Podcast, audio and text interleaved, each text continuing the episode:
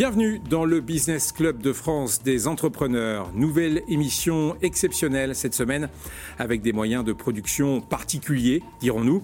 Merci de votre fidélité. Nous allons tenter de vous apporter, comme chaque semaine, des témoignages et des conseils pratiques dans cette émission en cette période de Covid-19 qui exige beaucoup de solidarité et d'échange aussi. Bonjour Michel Picot. Bonjour Fabrice, bonjour à toutes et à tous et bravo pour euh, le terme que vous avez utilisé Fabrice, moyen de production un peu particulier et beaucoup de télévisions locales dont euh, votre chaîne, là où vous nous regardez aujourd'hui, eh bien elles font preuve de, beaucoup d'imagination pour rester en contact. Merci à toutes les équipes de toutes ces chaînes radio et télévision locales. Merci effectivement aussi aux journalistes et aux réalisateurs qui font ce travail qui je pense finalement nous permettra après la crise d'imaginer beaucoup de choses nouvelles et certainement de nouvelles productions. Alors, au sommaire cette semaine, Olivier Sillon, vous le savez, nous l'avions reçu. Il est le président de la maison Berger Paris. Euh, il nous dira comment son usine située en Normandie a été transformée pour non plus faire des parfums pour les fameuses lampes Berger, mais pour faire du gel hydroalcoolique. Nous posons aussi de vraies questions, les questions du moment. Comment être efficace dans le télétravail finalement? Comment garder le lien avec ses clients et surtout comment faire? Nicolas Duguet viendra nous en dire plus. Il est le directeur général de Booster Academy. C'est un centre de formation pour les commerciaux. Et enfin, nous retrouverons le médiateur des entreprises, Pierre Pelouzet. Il sera là. Il nous parlera des beaux commerciaux, Fabrice. Allez, direction la Normandie pour retrouver Olivier Sillon. Bonjour Fabrice Schlosser, bonjour Michel Picot. Olivier Sillon, vous êtes euh, le président de la Maison Berger Paris. Vous êtes en fait en Normandie. C'est là que vous produisez notamment les célèbres lampes Berger. Mais vous ne faites pas que ça. Pour ces lampes, vous fabriquez aussi des parfums et aujourd'hui du gel hydroalcoolique. Première question, Olivier Sillon, comment traversez-vous cette période difficile? Alors la période pour ce qui concerne les produits que nous commercialisons habituellement, c'est-à-dire les lampes berger et les parfums pour ces lampes ainsi que les autres produits euh, parfumants que nous avons au catalogue, euh, la période est difficile euh, parce que même si nous exportons une très grande majorité de notre production, aujourd'hui la plupart des magasins avec lesquels nous travaillons ou même la plupart des pays sont fermés pour, cause de confinement. Donc euh, voilà, je pense que la demande a dû baisser de l'ordre de 75% sur nos produits durant les trois dernières semaines. Olivier Sillon, juste une question. Vous avez donc transformé votre usine de production de parfums destinée aux, lampes pour fabriquer du gel hydroalcoolique avec un objectif très ambitieux, produire un million de flacons en un mois? Alors en effet, sous euh, l'impulsion de nos équipes de la recherche et du développement, de la production, mais également des achats, nous avons assez rapidement pris la décision de transformer notre euh, outil de production euh, pour que, au lieu de fabriquer du parfum pour euh, les lampes berger, on puisse fabriquer une solution euh, hydroalcoolique.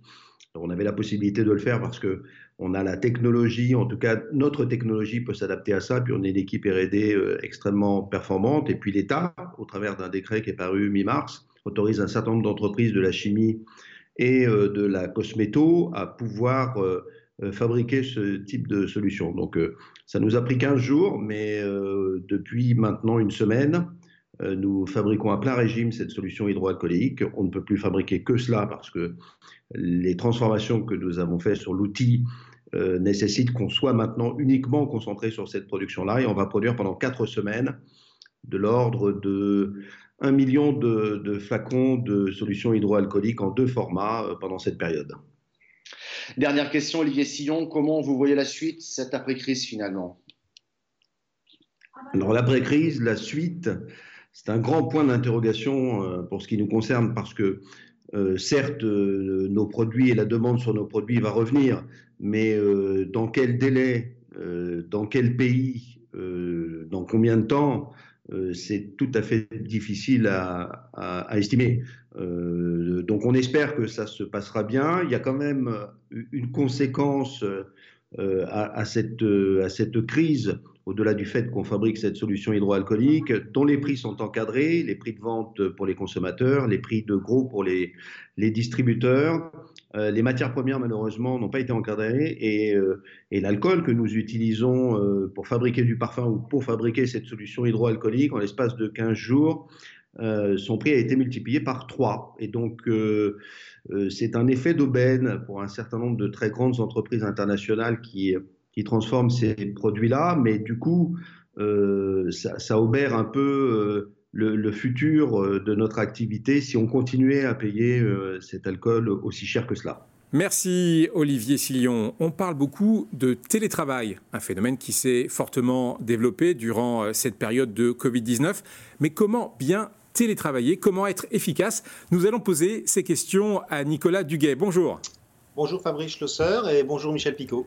Euh, bonjour Nicolas Duguet, vous êtes l'auteur de 12 ouvrages et articles sur la performance commerciale, le management ou encore le, mental. Après 14 années passées euh, chez BNP Paribas, vous accompagnez aujourd'hui des dirigeants, des entrepreneurs dans le cadre de missions de coaching ou de formation. Vous dirigez aussi Booster Academy, un centre de formation de commerciaux, mais d'une manière globale. Pour commencer, comment rester performant en télétravaillant?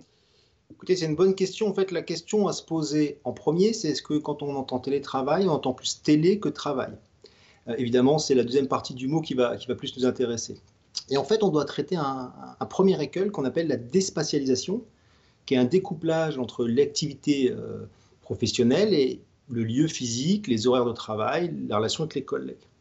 Puis après, il y a d'autres problèmes auxquels il faut penser quand on se lance dans le télétravail. Est-ce qu'il y a un sujet de distance? Et dans le cas qui nous occupe aujourd'hui avec le confinement, évidemment, il y a forcément une distance, mais à la sortie, ce ne sera pas forcément le cas. Il peut y avoir une distance d'un kilomètre comme de mille. Est-ce que c'est un sujet culturel? On ne parle pas de la même façon euh, dans les pays d'Europe du Nord que d'Europe du Sud. Ça peut être un sujet temporel avec des décalages horaires. Ça peut être un sujet évidemment linguistique. Et puis, pour terminer, un sujet technique, notamment euh, quel canal on utilise pour communiquer, la vidéo, euh, le téléphone, le chat. Alors, il y plutôt une bonne nouvelle, c'est que globalement, aujourd'hui, en France, on constate que sur ces cinq difficultés, on en rencontre en gros une ou deux. C'est assez rare de vivre les cinq. Une fois qu'on a traité ces écueils, et quand on veut réfléchir à la performance, il suffit de lire le journal sportif L'équipe ce matin et vous avez Teddy Riner qui parle et qui exprime comment il fait lui pour se préparer pour les Jeux Olympiques, comme on pense quand même qu'il est bien meilleur que lui dans son domaine d'activité que nous dans le nôtre, on peut se baser sur sa logique.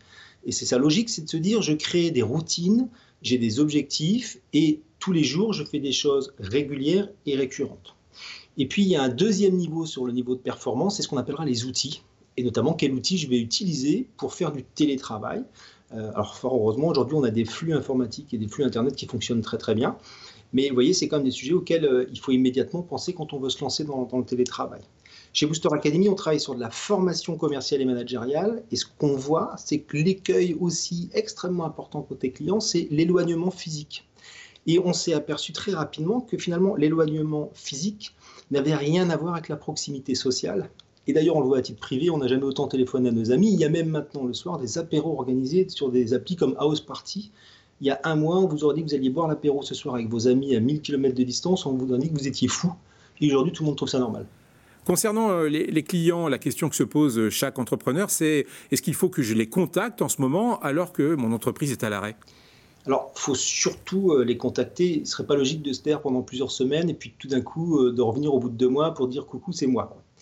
Alors, en revanche, l'idée, c'est pas d'être agressif euh, ni d'être opportuniste. L'idée, c'est plutôt d'être une opportunité. J'ai envie de dire, ne soyez pas opportuniste, devenez une opportunité. La capacité à créer des relations commerciales à distance, c'est ce que j'appellerais la mère des compétences, en fait. Quand on sait faire ça, on sait faire beaucoup d'autres choses. Pour une raison simple, et ça va être le premier message que je veux passer, c'est que finalement, si vous voulez contacter vos clients, il faut fixer votre stratégie. En clair, donner encore plus de sens alors qu'il y en a moins.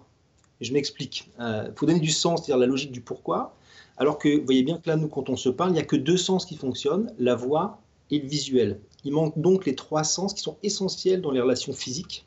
Et comme ceux-là sont beaucoup moins forts dans la relation que nous avons actuellement, il va falloir vraiment travailler sur sa voix, sur ses mains, pour envoyer un message autour d'un débit oral qui soit correct, une intonation, un volume, une articulation et un sourire. Euh, Nicolas Duguay, euh, Comment contacter ces clients? Vous allez me dire, c'est simple, mais on leur dit quoi? Et qu'est-ce qu'on peut leur dire justement pour les convaincre de continuer à travailler avec nous?